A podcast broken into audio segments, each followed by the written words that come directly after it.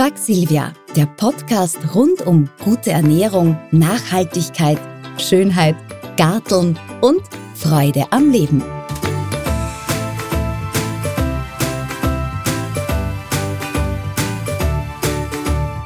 Brot und Mehlspeisen. Wie bleibt Brot länger frisch und saftig? Steingutbehälter verhindern Schimmel und halten Brot länger frisch. Brot immer auf der Schnittkante lagern. Raumtemperatur ist zur Brotlagerung übrigens perfekt. Ein hoher Roggenanteil und eine dicke Kruste lassen ein Brot langsamer altern. Wie schneidet man Brot am besten? Tauchen Sie das Messer vor dem Schneiden in warmes Wasser. Wenn das Brot alt ist, nicht wegwerfen, sondern toasten. Weckerl mit Wasser beträufeln und im Rohr aufbacken. Wie geht mein Blätterteig auf? Fetten Sie das Backblech nicht ein, sondern spülen Sie es vorher mit kaltem Wasser ab. Was tun, damit der Kuchen im Rohr nicht austrocknet? Geben Sie während des Backens eine kleine Schale mit Wasser ins Backrohr.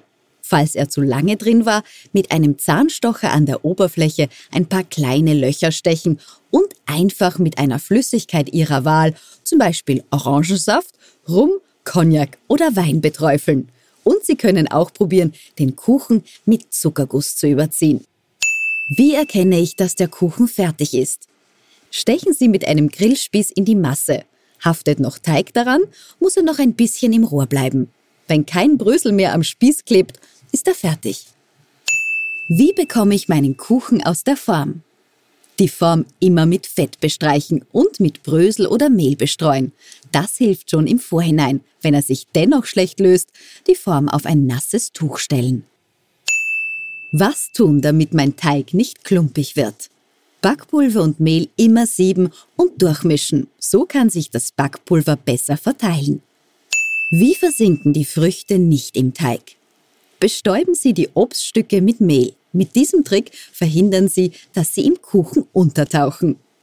Wie hält die Glasur auf Kuchen und Torten besser? Probieren Sie doch den Kuchen mit etwas erwärmter Marmelade zu bestreichen. Köstlich. Hier noch ein kleiner Tipp. Damit die Schokoglasur nicht zu hart wird, mischen Sie ein bisschen Naturjoghurt unter die flüssige Kuvertür. Gibt es einen Trick, damit sich Gelatine besser auflöst? Gelatine geliert schneller und besser, wenn man sie bei kühler Temperatur ausgießt und abkühlen lässt. In hohen Gefäßen dauert der Geliervorgang viel länger. Wie werden meine Palatschinken flaumig?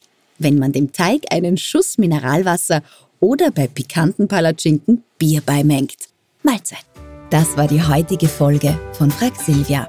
Ich sag Danke fürs Zuhören und freue mich auf ein nächstes Mal.